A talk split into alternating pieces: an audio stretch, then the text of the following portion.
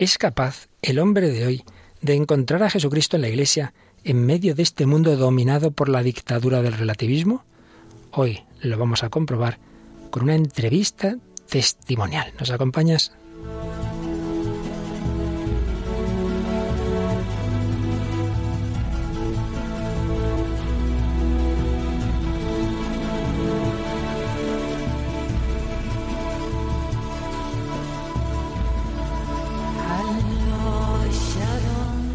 El hombre de hoy y Dios, con el padre Luis Fernando de Prada.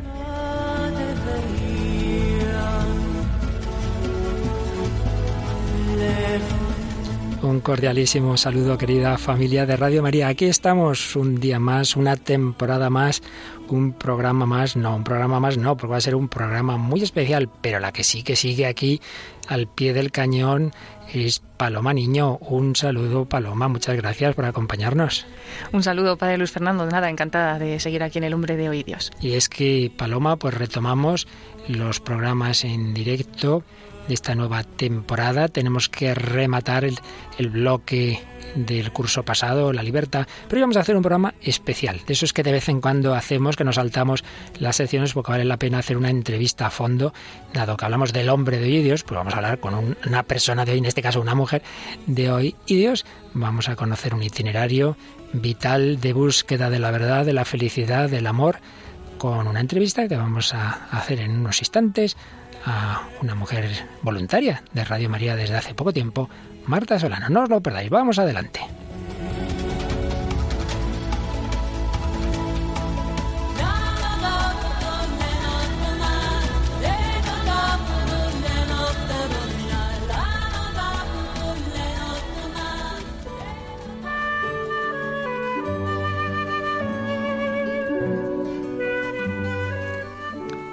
Saludo muy cordial, querida familia de Radio María. En este día una entrevista particular, una entrevista que vamos a hacer aquí en nuestros estudios de Radio María. ¿Cuántas veces escuchamos testimonios en directo o que nos llegan aquí a la radio de tantos hombres y mujeres de todas las edades eh, que coincidimos todos, todos coincidimos en los deseos del corazón, de verdad, de felicidad, de amor, de, eternidad. Coincidimos también en nuestros sufrimientos, en nuestras heridas, a veces mayores, a veces menores, ahí sí que hay muchas diferencias, pero en el fondo son esas heridas de, la falta de amor, heridas muchas veces de falta de sentido de la vida, de esperanza, de todo esto hemos hablado mucho en, en Radio María y hoy vamos a hacerlo pues escuchando testimonio de una mujer que, ha pasado, a pesar de todavía su juventud, distintas etapas en su vida, desde haber recibido la fe de pequeña, haberla dejado de lado,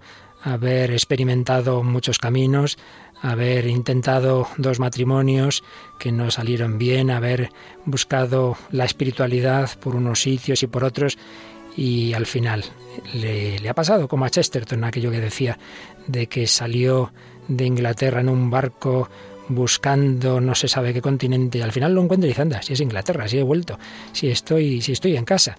Bueno, pues al final en la iglesia en la que fue bautizada, ha sido ahora rebautizada entre comillas en cuanto que no hace mucho fue confirmada. La confirmación es como la segunda parte del, del bautismo y encima pues implicada en diversas asociaciones católicas, entre otras Radio María. Bueno, pues dejo yo ya de hablar porque tenemos aquí a nuestra invitada para este rato de diálogo para esta entrevista. Marta Solano, bienvenida a los micrófonos de Radio María.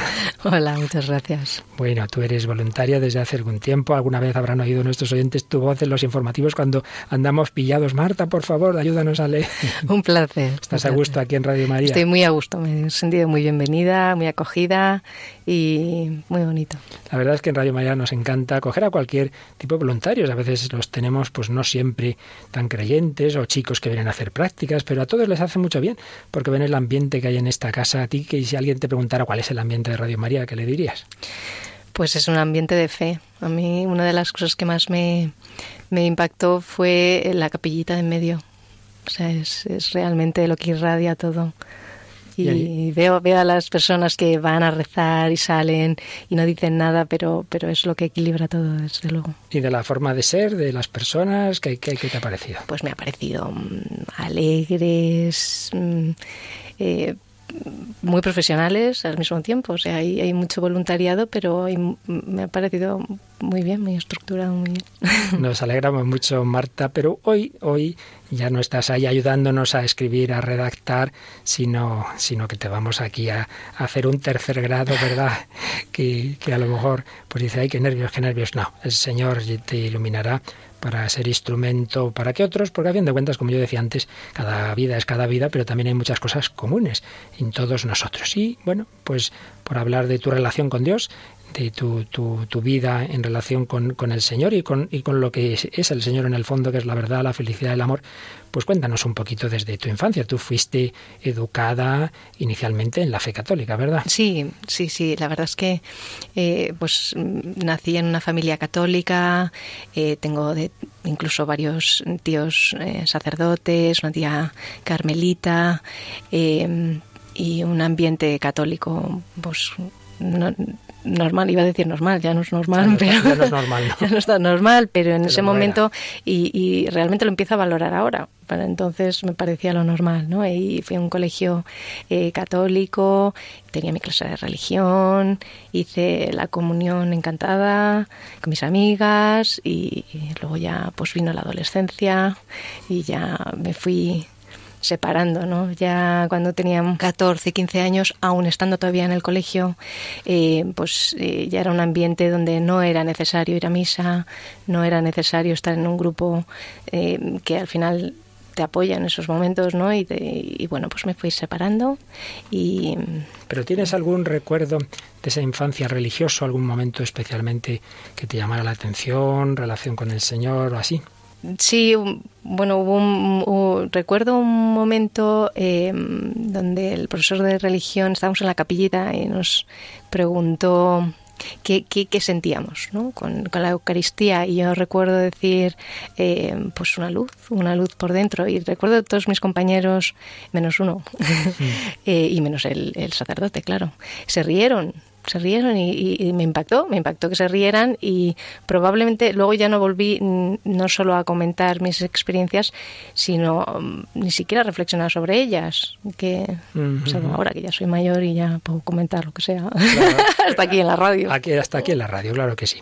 Bueno, pues sí, Señor te iba dando esa luz, pero como tantas veces ocurre la adolescencia, la juventud, uno va dejando eso atrás, se mete en ese mundo de la diversión fácil. Eh, ¿Cómo fuiste viviendo esos años de juventud? ¿Qué es lo que buscabas y, y qué quedaba de la fe? Pues eh, yo tuve una adolescencia bastante fuerte. Eh, probablemente tenía mucha sed de Dios y lo, y lo viví como eh, pues tengo que buscar y buscar y buscar y busqué donde no era. Entonces, eh, entre eso y, y, que el ambiente pues facilitaba y, y, tal, pues, pues, pues eso, viví la adolescencia, la noche, las fiestas, Madrid, lo, no, no, sé cómo se imagina. Sí, sí, sí, podemos imaginar. Y luego, y luego entré eh, ya en la universidad y en la universidad pues como tampoco tenía ningún mis amigas tampoco eran católicas ni eh, pues entré en un, un, ambiente más intelectual eh, donde yo ya me gustaba mucho leer me gustaba mucho profundizar y ya mm, eh, profundizaba en, en, la parte filosófica. O sea que ahora a cartas vistas sí sí veo que tenía ahí eh, sed de buscar en algo más que en la noche o en la fiesta, eh, pero pero no, no, no me llenaba nada. De hecho, cambié varias veces de carrera porque crees que vas a ciencias, pero entonces mm, te falta algo de letras y entonces tampoco eres de letras, entonces me metí en empresariales, entonces ya llevaba varios años en la universidad y entonces, claro, estás un poco perdido, pues yo perdida del todo. Y entonces acabé, acabé yéndome al extranjero lo cual me vieron muy bien porque sales de contexto. Estuviste en Estados Unidos, ¿verdad? Sí. Estudiaste lo que sería aquí comunicación. Sí, estudié comunicación y, y tampoco profundicé en, en, el área espiritual porque estaba en una universidad no pública, porque no son públicas, pero no era religiosa, ¿no? Em, Aunque me contabas Mm. antes de entrar en antena que ahí seguía habiendo esas semillas que habías recibido antes, que si te compraste una Biblia, que si un día te invitaron a un grupo de Biblia y fuiste, que si un pobre... Sí, sí, sí. Sí, eh, pues son cositas que fui olvidando luego con el tiempo, pero ahora que Mm. tengo Te esa viene relación con viene el recuerdo y digo, eh, mm, pues recuerdo una vez eh, en casa donde efectivamente habían estado esas semillas eh, de cristianismo. El Señor siempre había estado identificado con, con el pobre, el necesitado. Había esa, esa parte de, amor, de caridad social. Y, recuerdo estar andando un día por, por Boston y, ver a, a un mendigo y decir, es el Señor. Y yo había seguido andando y decir, tienes que volver. Y ni había pensado en la iglesia, ni había pensado en nada. eh, eh, y volví. Dije, "No, pero no, ni, ni, ni reflexionando en una relación personal, ni en, ni en lo sobrenatural de la historia. Simplemente vuelves y ya no estaba. No. Pero son cositas que, que luego con el tiempo eh, me he dado cuenta que, que efectivamente, aun por muy perdido que estés, mm, el Señor va haciendo sus apariciones, ¿no? Sus, sus tequiña, tequiña el ojo, ¿no? Y, y bueno, sí, eh, también cuando llegué allí no tenía, todavía estaba montándome, eh, alquilé un pisito para empezar la universidad, busqué una compañera y tal. Lo primero que me compré fue pues un aparato de música, ¿no? Porque, y, y una Biblia. Eh, claro, ahora tiene otro sentido. En ese momento era simple, era eh, un poco inconsciente, ¿no? Y es una Biblia que leí, leí, subrayé, pero era yo conmigo misma y probablemente desde mi punto de vista del momento intelectual.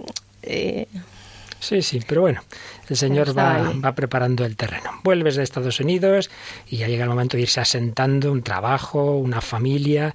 ¿Qué pasos das ya cuando vas entrando en la segunda juventud, digamos? pues una segunda juventud eh, con ganas eh, de, de- de sentar, de asentar, ¿no? De, porque cuando te casas y te dispones a tener niños, eh, dejé el trabajo para estar con mi familia, o sea, la, la intención era mm, eh, con ganas de establecer un hogar, ¿no? Pero, pero bueno, pues evidentemente ni lo vivía desde un desde una perspectiva espiritual y cris- ni cristiana, ni, ni bebía de la fuente que había que beber, ni se gestó ahí un, un núcleo de amor como es la familia, ¿no?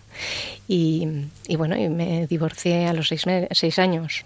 O sea que ¿Qué crees tú que, más allá de de cosas que evidentemente ya son personales y, y de la otra persona, pero de tu parte, ¿qué, qué te faltaba? ¿Te habías preparado ese matrimonio? ¿Qué buscabas? Eh, pues bueno, me enamoré, no buscaba nada. eh, de repente tienes una atracción eh, que va más allá de lo que estás habituado y lo, o lo confundes o sientes que puede ir por ahí. O sea, no, yo no digo que no fuera lo correcto. Evidentemente no hice lo correcto con aquello, pero, pero mm, sí es una llamada eh, interior a hacer algo más con eso. ¿no? Entonces eh, dije que sí. Eh, luego he podido ente- entender que había otras atracciones, había otras razones que me hicieron elegir esta pareja, que no reflexionamos, no hicimos el cursillo prematrimonial, no sabíamos lo que implicaba el matrimonio, no lo cuidamos, ¿no? Porque, claro, luego, ahora que ya soy más anciana, Anda, anda. no ves que todas las relaciones eh, hay que cuidarlas. claro. Y, y, bueno, pues no- nosotros no la cuidamos. O sea, y evidentemente lo que no se cuida, eh, pues no sale. Y me decías tú ahora que estás estudiando ciencias religiosas que te das cuenta, eh, pues eso, bastantes años después, de que no sabías lo que era realmente el matrimonio cristiano, porque sí que os casasteis por la iglesia, y además uno de tus parientes religiosos, sacerdotes, os casó, ¿no? casó, Pero sí, no sí. tenías idea lo que realmente es el matrimonio, ¿verdad? No, eso me ha sorprendido, me ha sorprendido ahora que, que he profundizado en lo que significa y que lo he profundizado no intelectualmente, sino también pues desde mi relación con, con el Señor. Y, y, y- y, claro, me ha, me ha impactado. O sea, digo, es que no tiene nada que ver con lo que es un matrimonio cristiano. O sea, no es que tuviera un matrimonio cristiano que se ha roto, es que eso no era un matrimonio cristiano. Es mi impresión. ¿eh? O sea, entonces, eh, yo creo que es un gran tesoro el sacramento del matrimonio, pero hay que ser conscientes de la medida de lo posible. Primero que es un misterio al que hay que eh, lanzarse abierto en todas sus dimensiones, eh, sin dejar nada fuera, con una coherencia total eh, mm, y con todo el corazón. Es decir, es, como si el compromiso eh, no, no fuera del sacramento no es súper superficial, por mucho que lo hagas con toda tu buena intención. Yo no siento haberme implicado. Siento que mi implicación cuando comulgo ahora es mucho más que mi implicación, y esto igual es una barbaridad, pero mm. cuando me casé, porque lo que estoy eh, viviendo y desde lo que desde donde lo estoy viviendo, pues soy más yo y, es más profundo y, hay más en juego. ¿no? Incluso en lo otro se te pones toda tu vida, todo tu tiempo, todo tu cuerpo, todo tu trabajo, todo, y aún así estás poniendo menos de lo que empiezo a entender qué significa eh, pues eso, los sacramentos, la vida y la vida en general desde esta otra perspectiva. ¿no? Sin el Señor y sin esa profundidad y preparación, ese matrimonio se va hundiendo, tú experimentarías que faltaba algo, no estarías feliz y empezaste a buscar otras fuentes de, felicidad cuando ya ese matrimonio se iba terminando, ¿verdad? Sí, sí. De hecho, el, último año em, me di cuenta que, bueno, que, faltaba, me faltaba algo y no sabía lo que era y, necesitaba un poco mm, espacio, por un lado espacio, por otro lado algo mío, algo mío que significaba, pues algo más íntimo, más espiritual, porque claro, más íntimo que la familia no es, con lo cual empiezas a, a, cuadrar y, me, me, pusieron delante pues unos cursos de, la nueva era, eh, me facilitaron el, el yoga para eh, junto a las clases de pintura, o sea que era todo como fácil y una cosa traía a la otra y diga, ah, pues mira, em, entre que era mi espacio, o sea que también el contexto personal y que luego era interesante en el sentido eh, o lo que yo quería que era espiritual. ¿No? Eh, porque evidentemente ahora sí veo que era eh, que había una sed de Dios ahí, pero en ese momento era una atracción, no sabes a dónde, pero pero sí es por ahí. No es que tenga atracción en el índole, en el índole intelectual, no es una atracción em, creativa de pintura, no es una creación, no, es algo que te atrae espiritual o trascendente. Y entonces ahí me metí, me metí en todas las cosas de, y en concreto, porque no va a ir asunto amplísimo, más o menos, ¿qué tipo de cosas ¿verdad? Bueno, pues empecé, eh, estuve unos años con el yoga de fondo y luego, bueno, unos años, tres añitos así, y mientras pues metí en la radiestesia, experta en radiestesia. no, en esas cosas de, pues eso, las piedras, las energías de la naturaleza, las casas, el feng los cristales, las cartas. Oye, ya aquí en la radio no me hagas nada de esto, ¿eh? No, no, no, no, ahora estoy en mucho más. No, me voy a reducir. No, no, no, estaba buscando, ¿eh? realmente no me metí tampoco en ninguna profundidad porque no me parecía en ese momento no me parecía que estuviera haciendo nada, ni contra nadie, ni había, o sea, el criterio de estás metiéndote con alguien eh, o estás haciendo daño a alguien o a uno mismo o es tal, no, no, no había nada ahí eh, aparentemente eh, destructivo. y, y, de hecho aprendí muchas cosas y conocí a gente muy maja, o sea, que, que, que, que bueno, pues es el camino que yo tuve para de transición, no sé para qué, pero... Una transición en la cual ya definitivamente te separas de, tu marido, incluso veis el tema de la nulidad canónica y os, ellos lo conceden, ¿verdad? Sí, sí, nos lo concedieron en, un año y pico. Y entonces, en ese momento, ¿por dónde sigue tu corazón, tu búsqueda? ¿Qué pasa con esto que nos estás contando de la nueva era? ¿Hasta qué punto te llena, no te llena? ¿Qué, qué, mm. vas descubriendo de positivo o de negativo? Bueno, eh, la verdad es que duró poco. Mm. Duró poco porque eh, pues no, no era lo que estaba buscando.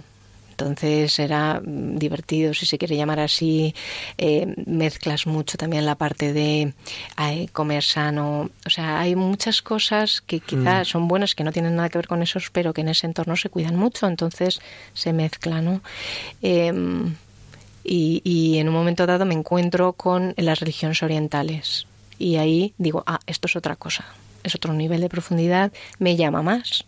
Y entonces, pues de una manera natural, no como rechazo, sino porque me, atraía más ese, ese campo de investigación y, y, enfocaba mucho, por ejemplo, la parte contemplativa. Eh, el budismo hablaba del, tocaba el tema del, del, sufrimiento y tal, y yo me fui más por el Vedanta, ¿no?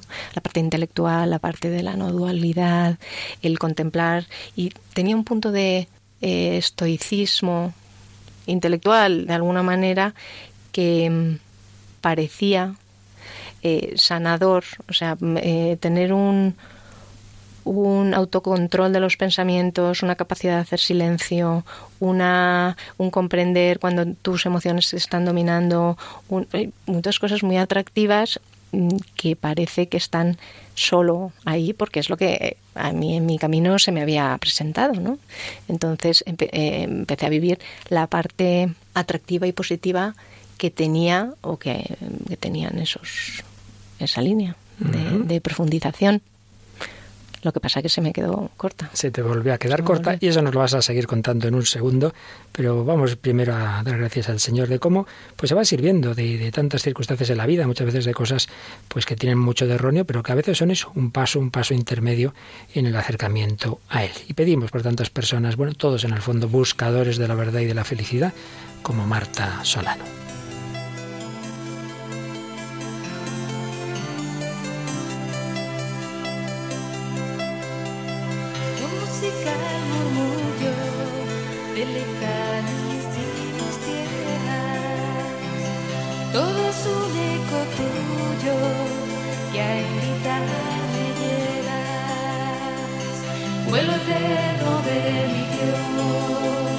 constante ola del mar que a tocarme llega para luego volverte a amar. El sol que nos calienta, la brisa que se ha alejado, es todo presencia viva de tu ser. vuelvo eterno de mi Dios, constante ola del mar, y a tocarme llegas para luego volverte a marchar. Solo la gente sencilla ve tu presencia en la flor, oye tu voz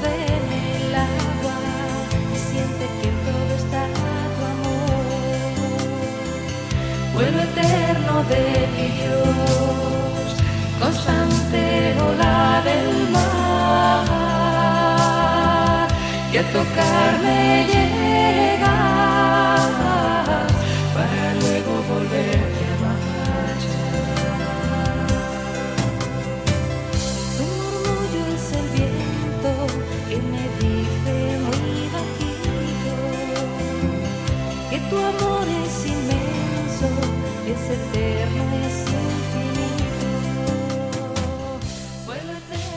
Pues aquí seguimos en, Radio María, servidor Padre Luis Fernando de Prada, en esta entrevista testimonial con Marta Solano. Nos está hablando de su búsqueda de la verdad, de la trascendencia, de la felicidad, nos había hablado pues de su infancia, de su adolescencia, de su primer matrimonio que fracasa, de su búsqueda de espiritualidad en el campo de la nueva era y el último que nos había hablado es de esas religiones orientales y particularmente del Vedanta y bellas cosas que ayudaban, Marta, esa dimensión contemplativa, pero nos estabas diciendo que eso se te quedó corto, que es donde veías tú que ya no daba más de sí para tu búsqueda ese, ese camino oriental.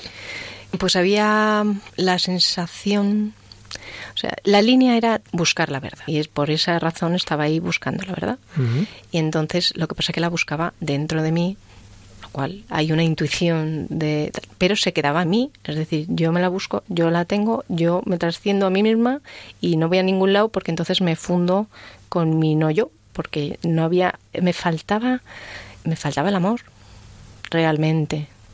Mm, como estaba en una zona de confort bastante em, estable porque, bueno, pues eh, eh, te acercas al silencio, eh, buscas em, un, un, estado em, que llaman de paz interior y, bastante tolerable, mucho más que el ruido que hay por fuera y tal, pues te puedes quedar ahí. yo lo que pasa que en un encuentro, en un retiro precisamente, estando en ese silencio interior, pues tuve un, un, encuentro con el Señor y, sin, sin buscarlo, sin estar entre mi vocabulario, sin, sin haber hecho ningún tipo de oración más que la de quiero la verdad, eh, pues vi al Señor en sentado a la mesa. Tuviste como una especie de, visión de Jesús, el Señor Jesús sentado con... Con, con... personas. Eh, he de decir que estaba en un... En, un un retiro en un, monasterio. un monasterio, sí. Y estaba. Lo que pasa que mi. un, retiro de este mundo oriental, que a veces son cosas curiosas que se hacen en monasterios católicos, ¿verdad? Pero bueno, el caso que tú fuiste ahí y el Señor se sirvió. Sí, a veces me pregunto, digo, ¿se sirvió de ello? Porque igual, claro, era su mesa. ¿No? Entonces, eh, mi, mi o sea, la línea de investigación en la que yo estaba, eh, oriental, es, no solo es individualista, sino que mm, no te desarrollas, o sea, el, tema evolución, el tema crecimiento, el tema plenitud, no tiene esa parte comunitaria, ¿no? Entonces, para mí fue un shock, el, porque podía haberme encontrado con el Señor en muchos aspectos.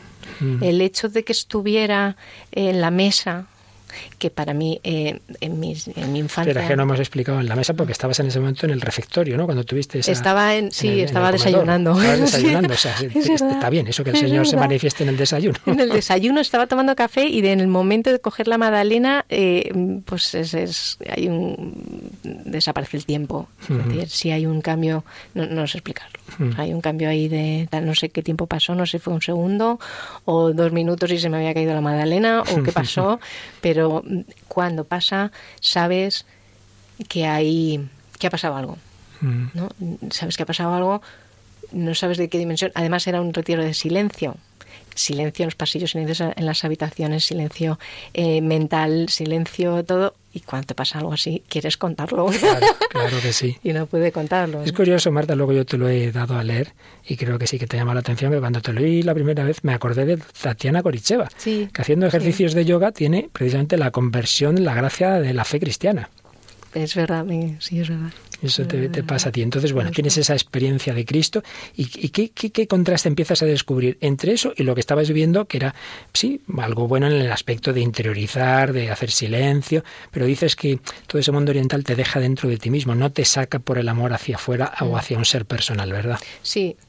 Y, y mm, de todas maneras no tuve mucha reflexión eh, mental después de esa vivencia, porque fue realmente un encuentro, un encuentro personal, eh, no, no, necesitaba después eh, saber, de hecho me, dijeron, hay una, hay, un, hay una reflexión dentro de las, de las regiones orientales donde si te encuentras, si tú estás meditando y te encuentras con el Buda, tienes que matarlo, porque es, es, es una proyección mental y tal. Y mm, cuando ya lo comenté con mis seres queridos, que eran eh, todos del campo de Danta, me dijeron, eso es una proyección, ¿no? Y digo, no, entonces es ahí donde me doy cuenta de, no, esto es mucho más. O sea, la diferencia entre mente y corazón, la mente y vivencia, esto es otro nivel de profundización, igual que hubo una profundización distinta entre pues las piedras, la energía no sé cuántos, con la mística de las grandes religiones, pues ahora me había encontrado con otro nivel de realidad, por lo menos dentro de mí misma. O sea, digo, esto es otra, es otra cosa no sé lo que es, pero es otra cosa. Entonces hay que seguirlo, porque la línea de seguir la verdad, para mí eso era la verdad, ¿vale? Pues no sé lo que es, pero yo lo sigo. No sé si es más eh, compasivo o menos compasivo, no sé si es todas esas cosas que he descubierto después, pero no había una reflexión intelectual, ¿no? Era, eh, pues tú sigues la verdad y luego ya eh, la, vas, vas comprendiéndola a nivel intelectual, ¿no? Señor no te dio como otros, con cada uno tiene su camino, de repente ya te ilumina todo, sino que es un paso, un paso muy importante, pero un paso más. Pero claro, que aún, aún no entras en la iglesia, aún no recibes los sacramentos. Eh, pero bueno, ¿qué pasos vas dando después de, esa experiencia en tu vida? pues em, sabía que algo había cambiado, pero tampoco sabía por dónde ir, que es una de las cosas cuando vas por libre. Em, pues, pues claro, vas por libre, tienes que encontrarte. No, no, tenías guía espiritual. no, porque además fíjate que tenía personas que me hubieran podido ayudar en mi entorno y no se me ocurrió. No se me ocurrió. Bueno, hablé con eh, mi tía, bueno, mis tíos sacerdotes es que eran misioneros y entonces estaban fuera. fuera. Y mi tía Carmelita sí me dijo, me dijo, oye, em, acércate, acércate a la iglesia. Pero son muy respetuosos, entonces estaban ahí para lo que quisiéramos, pero sin presionar. Y, y vi un, me encontré un papel eh, que ponía en, en Biblia y Mística, en un congreso en Ávila. Y dije, ah, por aquí, yo que soy experta en estos temas, así, con mi soberbia del momento. Y, y, dije, pues por aquí. Y vas siguiendo las señales, que es un poco también el, el lenguaje ¿no? del universo y del Señor providencial. Y ahí entré y ya dije, esto, esto es. Pero tenemos que decir, aunque no hace falta entrar en demasiados detalles, que a la vez que esa búsqueda intelectual tuya, de nuevo el corazón te había llevado hacia otra persona mm. y tuviste un segundo matrimonio, ¿no? Sí, Sí, sí, porque un poco, supongo que son la, es la inercia de lo que crees que estás buscando, ¿no? Y eh, a nivel emocional y a nivel familiar, pues tenía dos niños pequeños. Me Habías tenido en tu primer matrimonio dos hijos. Sí. Y ahora tienes. Entonces me encontré con una persona estupenda y me, y me casé. Me casé, además me casé, ah, murió mi madre y quería de alguna manera también rehacer estructura, mi estructura familiar, me encontré esta persona, ya te digo, muy buena persona, em, y em, nos casamos. Pero tampoco era, era el camino. ese matrimonio duró todavía bastante menos. Bueno, ese matrimonio duró un año y medio y, y claramente no era. Claramente no era pero bueno. Y también vieron enseguida en el tribunal la nulidad, sí, causas psicológicas, sí, etcétera. Sí. Ya mis amigas me ahora se ríen y dicen, tú, padre, tú, vamos. Puedes darnos un máster en nulidades. nulidades, qué desastre. El caso, el caso es que empiezas a ir a ese, a ese otro máster mm. de, más importante de mística y ahí es donde ya vas conociendo más el cristianismo, la verdadera espiritualidad cristiana. Mm.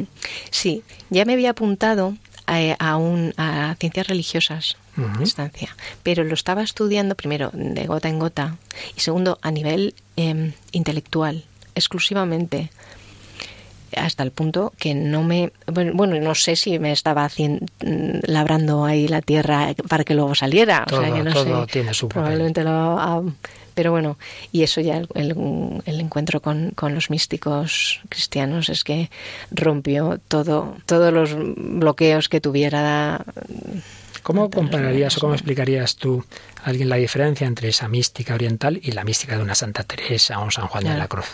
Bueno, eh, a mí lo que me impresionó era la encarnación. Es decir, em, bueno, las dos cosas, encarnación y iglesia. Porque venía de un entorno donde un em, alguien, con todos mis respetos, iluminado, va por libre y, y, claro, te encuentras a estos eh, gigantes, ¿no? De, y, primero, con Teresa, el, el, Cristo encarnado, ¿no? Ese, ese no, no, no hay mística si no hay carne. O sea, ese, ese, ese ahí ya me, me, bloqueó todo el sistema, todos los tejemanejes que yo había hecho de la dualidad, en la no dualidad, en la carne, el espíritu, el gnosticismo. Entonces, no, entonces te elevas y déjaslo. No, no, perdona, al revés, dale la vuelta. ¿no? Y eso me, impactó. El verbo se ha hecho carne. Se ha hecho carne. Y luego que ellos, que en sus propios tiempos también, hoy eran tiempos muy revueltos. O sea, siglo XVI, tenían ahí, eh, bueno, nosotros nos quejamos ahora, pero Y, y no, no, a la iglesia.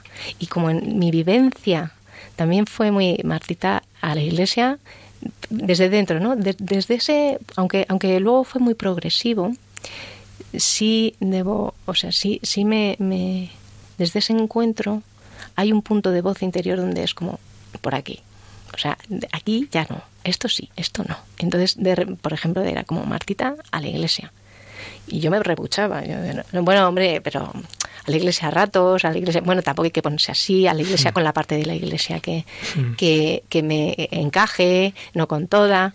Y era como, no, tú a la iglesia y ve descubriendo poco a poco, ve descubriendo lo que significa ponerte de rodillas, ve descubriendo lo que significa el rito, pero no tú como rito, sino entrar en el rito, entrar en el misterio, ver lo que significa, tienes que verlo todo con ojos nuevos. Entonces fue como empezar a andar, o sea, desde el principio. Entonces la parte eh, de eh, encarnación y la parte comunitaria, pues son, siguen siendo, ¿no? Los dos eh, grandes misterios distintos a mi vivencia anterior. Y ahí es donde siempre, por supuesto, seguimos caminando hasta el cielo, no faltaría más. Pero ahí es donde ya dices, esto es lo que yo buscaba desde pequeño. Aquí está la verdad, como dijo Edith Steinalera Santa Teresa. Aquí está el camino de la felicidad y del amor. Sí, sí, total. Sí, total. Y, y con luego ha seguido siendo cada vez que creo que estoy a dos metros del suelo eh, levitando, diciendo qué afortunada soy, cómo lo vivo, o sea, destilas esa alegría que no viene de ti, em, da igual lo que esté pasando en tu vida, que el de al lado dices, oh, cómo te veo y tal. Em, no siempre hay 20.000 vueltas más. me doy cuenta, de repente, bueno, de hecho, descubrí luego los sacramentos uno a uno. Dinos algo de, esos sacramentos. Em, pues mm, la propia Eucaristía. Recuerdo leer un libro cuando estaba todavía en esa transición donde em, decía no no hay que leerlo con el hemisferio con el hemisferio derecho o sea no el izquierdo que es el que el racional sino el derecho y alguien que me estaba leyendo desde ahí, que me estaba sugiriendo desde ahí que me aproximara a la Eucaristía, y dije, ah, pues mira. Entonces, ya no se trata de si entiendo al sacerdote, si sé lo que está diciendo, si no lo sé, voy a entrar aquí con respeto y simplemente a participar en la medida de lo que pueda. O sea, y, y entonces poco a poco me fui, fui viviendo el, el misterio eucarístico y sigo, sigo, sigo profundizando todavía. O sea, no, no Em, y, notaba, bueno, al principio además me echaba a llorar, o sea... Eso, en la iglesia y, llorar, la iglesia y lloraba. O sea, eso, pero además durante un montón de tiempo. Creo que durante un par de años. ¿eh? Eh, no, no fue inmediato. Eso también me ha llamado la atención. Parece que te encuentras con, con, con el Señor, que es, bueno, ya está. Y ya está. O sea, ese ya, pero todavía no. Eh, yo lo vivo desde ahí, es decir, vale, ya, ya está, ya está. Pero efectivamente te cambia, ¿no? Te cambia cada día o te tiene que cambiar o te tienes que dejar cambiar. Y cada vez que rezas ese Padre Nuestro, ese pan de cada día, claramente y lo que sabes que tienes que cambiar y en las partes que no sabes que tienes que cambiar y que tienes que dejar que el Señor te cambie. ¿no? Y, y, yo sé que al principio había mucho que cambiar que yo no sabía. No era la parte intelectual siquiera. Era mi corazón, era un sufrimiento que yo no tenía catalogado como sufrimiento, era lo que fuera. Pero era entrar en, en, la iglesia y, y llorar entonces yo llamaba a mi tía Carmelita, oye, mira lo que me ha pasado, qué vergüenza y tal. Nada, nada, tú déjate, déjate, déjate, llora todo lo que haga falta. y, y luego, por supuesto, por ejemplo, el, el, sacramento de la reconciliación. ¿Qué, significa para ti la, confesión? ¿Cómo fueron tus primeras confesiones? Pues, em, bueno, primero acercarme al, al sacramento, porque, em, claro, yo venía de un, de un camino donde no había Dios, pero ya cuando te encuentras con Dios, eres tú y Dios. Luego, vale, eres tú y Dios y la iglesia, pero te confiesas solo con Dios. y de repente es como, no, esto no es estar de rodillas. O sea, yo, igual que estoy aquí en la oración comunitaria, necesito el perdón de Dios en la comunidad. O sea, era como, como, como una mediación aunque luego sea el propio Cristo el que te está perdonando el pecado, ¿sabes? Había ahí un punto de ego mío em, duro de tú vas, aunque no sepas lo que signifique, aunque no, mm, da igual, vas, no vas a esperar a tener el corazón limpio para ir, no vas a esperar a entender, no vas a esperar, no, tú vete, entras y además entra, claro, entré y dije, mire, yo es que no sé qué hay que decir, porque es que no me he confesado desde los 15 años, usted verá. Y nada, el sacerdote estuvo muy, muy bien, una misericordia pura, vamos, ni siquiera entró en detalles. Sí, que fue una buena experiencia del abrazo misericordioso del Señor. Sí, y luego he ido entrando poco a poco, o sea, no es que vas al sacramento y ya te confiesas todas las semanas, no, pues he ido pues, cayendo, cayendo, ¿no? Eh, como si me estuviera cayendo el guindo, pero a cámara lenta. no, muy, muy bonito. Y así con todos, hasta... Porque también no te habías confirmado de joven y, te has confirmado recientemente. Bueno, pero primero, claro, estudiando lo de ciencias religiosas dije, a ver, no puede ser que sepa todas las teorías menos la del cristianismo. Entonces también necesité, que estoy todavía en ello, eh, un conocimiento del, dogma y de, y de, la tradición y de las fuentes y de los padres y de, bueno, es un pozo sin fondos, con lo cual... y claro, y de repente leí que ¿no? la confirmación es eh, los, sacramentos de iniciación de la iglesia y dije, pero no puede ser, ¿no? ¿Cómo me he casado sin...? Y digo, no, no, no. Y luego está, estoy además en, en algún grupo de la parroquia porque dije, no, no puede ser, necesito vida comunitaria. Y mm, entonces busqué y, en la parroquia em, conocí el, en ese Dios trinitario al Espíritu Santo. Dije, anda, tampoco había reflexionado yo con el Espíritu Santo. Cuando había estado en la nueva era, había muchos espíritus por todos lados, pero no tenía nada que ver, mucho espíritu, que no tenía tal, y dijo, y el, y, el Espíritu Santo, que no tiene nada que ver con ese, evidentemente, eh, y, me falta la confirmación, ¿cómo puedo ver? Y entonces fue precioso y hace un par de años me, me confirmé. Y Qué bonito. Así que bautismo que habías recibido, la confirmación que, que es pues completar, digámoslo así, el bautismo, la penitencia, la, la Eucaristía, ese matrimonio que dos veces recibiste sin, sin saber lo que era y, que aparente, bueno, aparentemente y realmente pues no, no ha funcionado, pero bueno, que también el Señor, sin, como de todo, ¿verdad? Como de todo lo que hacemos en la vida, mejor o peor, va sacando enseñanza. Tienes tú esos dos hijos y, y, ahora pues también, muchas, sin duda, esto te va a servir para ayudar a otras personas, ¿no? Que van, que van recorriendo esos caminos y para que los jóvenes se preparen bien al matrimonio. Pero en fin, yo ahora te preguntaría ahora que ya eso, ya ha ido llegando dentro de lo que decíamos, que aquí hasta toda la eternidad tenemos para profundizar, ¿verdad? Pero bueno, ya mirando un poquito hacia atrás, eh, ¿qué significa en tu vida concreta y hasta qué punto necesitas, tienes deseo de la Eucaristía, de la misa, de la mm. comunión? ¿Qué, qué hace en tu vida? Eh, pues todo, mm. no lo hace todo. O sea, el, el, misterio de la Eucaristía es, es, una fiesta. Yo voy con, con un ánimo no, no, no, de fiesta obligada, sino de encuentro con el Señor y además eh, participar en la adoración eucarística en otros eh, en otros momentos eh, no lo completa porque no hay nada que completar pero desde luego me mantiene la Eucaristía ¿no? y ese y ese eh, conocer y ese saber que cuando sales el Señor sigue ahí em, esa vivencia con el con, con el Señor sacramentado o sea es, Claro que sí. Pues vamos a quedarnos un momento también nosotros en, oración, dando gracias al Señor de eso, de su presencia, de su cercanía, de que le tenemos corporalmente incluso en, en todos los sagrarios del mundo y a veces en exposición para hacer esa adoración como la que ahora mismo nos comentaba Marta Solano.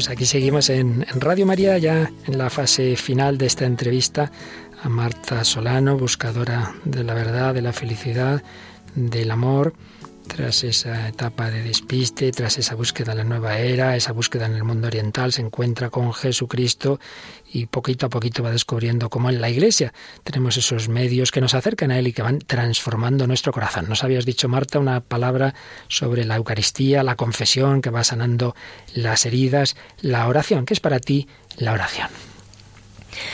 Es, eh, la oración es estar con, con el Señor, es esa comunicación que a veces es hablada, a veces es silenciosa, muy presencial. O sea, yo em, no, concibo una oración hablada si no tiene por, si, no es a la par o tiene un espacio de silencio.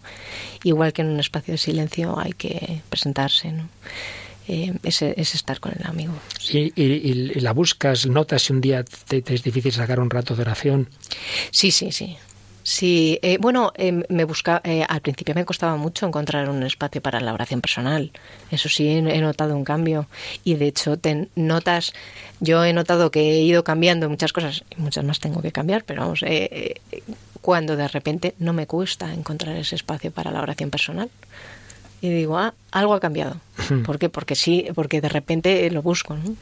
Y como bien ha señalado, la espiritualidad cristiana no es intimista, no es individualista. Esa oración, esa Eucaristía, tú notas que te va cambiando tu relación con los demás, tu corazón cambia eh, de un corazón duro quizá a un corazón misericordioso. ¿Tú experimentas ese cambio fraterno? Absolutamente, absolutamente no, no, es que no, no, no concibo. Es que incluso alguna vez eh, que he tenido en la vida, claro, en la oración es lo que hablas con el Señor no, no va el corazón por un lado y la oración por otro. Y, y, alguna vez vas y le presentas lo que estás viviendo. Y si tu corazón ha sido duro, el Señor se, le pone el gesto. se pone el gesto y lo notas y dice, siento haberte ofendido. Siento haberte ofendido. O sea, no siento haberlo hecho mal, ya siento haberte ofendido. Y ese, y ese grado de, de eh, Eso es un punto de, de cambio en la oración. De, no, ya no es si voy al infierno o no voy al infierno, si lo he hecho bien o lo he hecho mal. Es que me fastidia haberte ofendido y lo siento. Y, eso es lo que me motiva a no volver a hacerlo. Palabrita. ¿Y, qué mirada, digamos, te va dando el Señor de los demás? Desde ese encuentro con Él, ¿cómo, ¿cómo ves? Bueno, en primer lugar, claro, a tus hijos, a tus familiares, pero a cualquier otra persona que te encuentres o incluso, digamos, enemigos que uno pueda tener. El camino yo creo que es al final, dame tu mirada, Señor. O sea, y, y, y sí, sí, sí funcionan, o sea, es, eh, te va cambiando, ¿no? Vas eh, teniendo un corazón que no tenías antes para aquellos que te sacaban de quicio. Eh, tienes eh, ganas de hacerlo bien, no te digo que lo hagas bien, pero tal, con, eh, de tener más paciencia con los hijos, de entender, incluso te abren los oídos, pero no ya para cosas raras, sino para qué te están diciendo.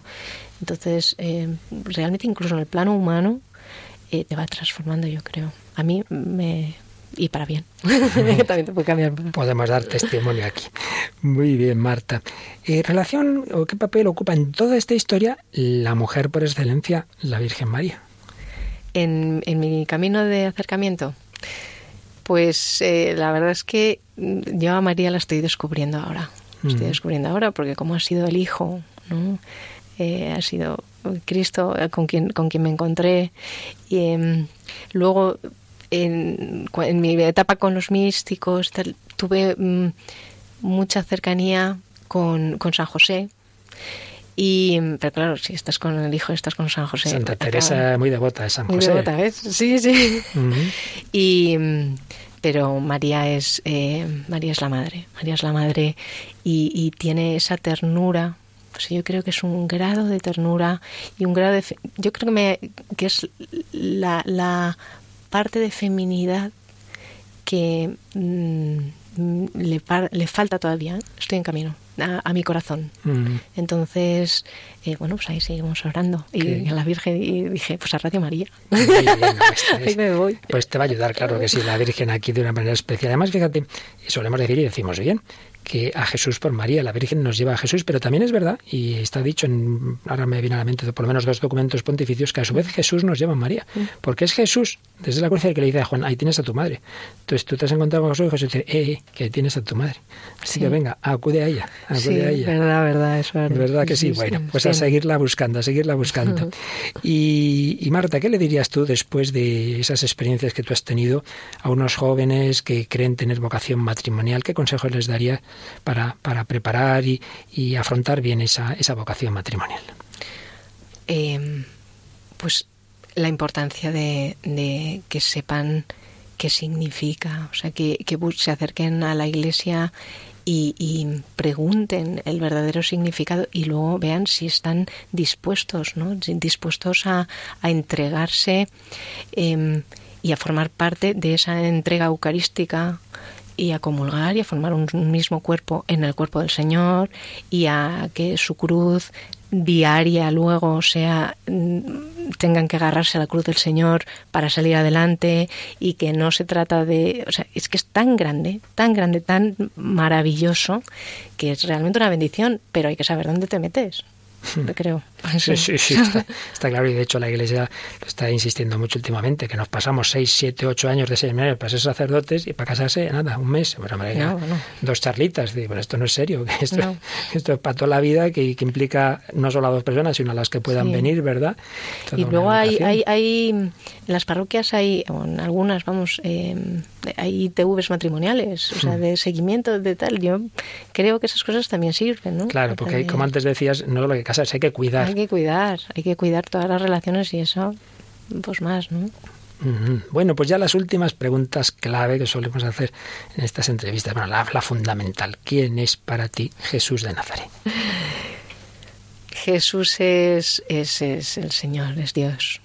Yo me acuerdo en ese primer, eh, ya me había encontrado con él, ya estaba en, los eh, cursos de mística, ya estaba no sé cuántos, y aún así, yo recuerdo ese donde dice Jesús a Marta, que es mi nombre, ¿no?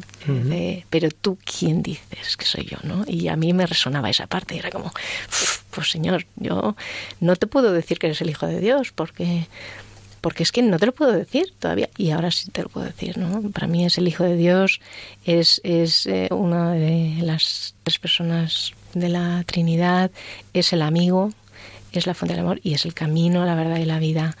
Eh, para mí es muy importante que no sea la meta, sino que sea el camino. Es, eh, y, es el Señor. ¿Y es posible enamorarse? Estoy absolutamente enamorada. absolutamente, absolutamente. Es, es, sí. Sí, es un camino de enamoramiento y sales luego en la radio hablando.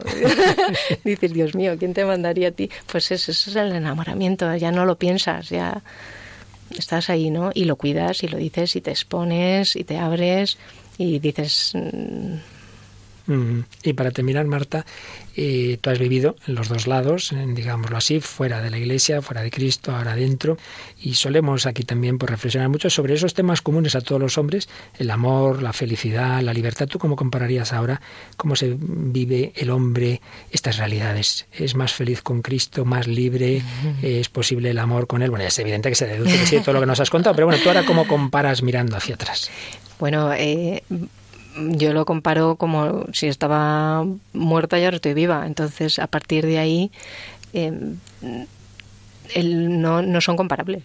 Lo siento. O sea, no, no, no hay, no es que es una cuestión de, de grado, no, es una cuestión esencial. Entonces, eh, ¿puedo comparar si antes era capaz de amar o no? No, yo, seguramente otros sí, ¿eh? o sea que no digo tal, pero yo eh, no sabía amar y ahora estoy no sé si sé o no, pero esto, sé amar cuando estoy eh, en oración con el Señor. Y si no, no amo. Eh, sé, pues es como el punto, es como el centro de gravedad de todas las vivencias, de lo que es la felicidad, de lo que no es, de cuando llueve, de cuando no llueve. Es que no, no, no sabría separarlo. Y has experimentado también, digamos, la libertad, es decir, que tenemos esclavitudes de las que solo el Señor nos libera. Sí, sí, claramente. Y, si no, se las pongo en el altar. sí, porque todo lo puede. Entonces, mm, en todos los niveles de la vida, de las pasiones o de las eh, ganas. Eh, hay una cosa que dicen los místicos o Santa Teresa, que creo es el término engolosinar, y, me encantó, me encantó porque ese ayudarte a ser más libre pasa por ir cambiando lo que te apetece, ¿no?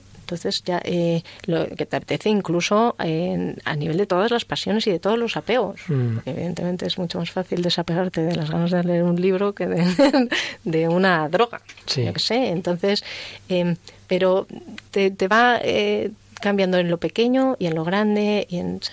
Y así, pues el Señor nos lleva a su amor, nos lleva a la felicidad. Marta Solano, muchísimas gracias por abrir tu corazón en los micrófonos de Radio María, no solo por trabajar aquí escondida muchas horas, sino por hoy hacerlo así para que otros también puedan encontrar al Señor, ¿verdad? Muchas gracias. Pues así terminamos esta entrevista, queridos amigos. Muchas gracias a todos vosotros también.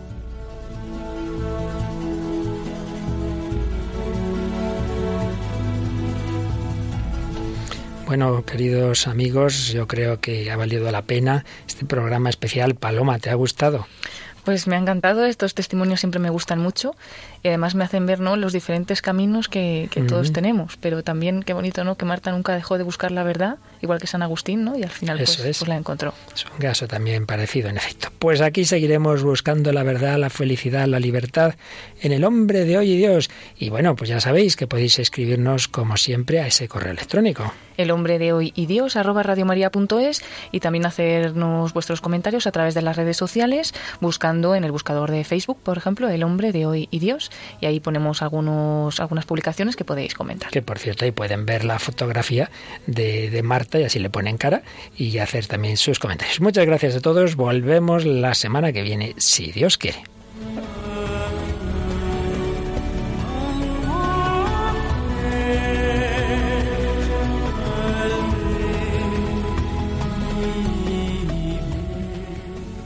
Así concluye El hombre de hoy y Dios, un programa dirigido en Radio María por el Padre Luis Fernando de Prada.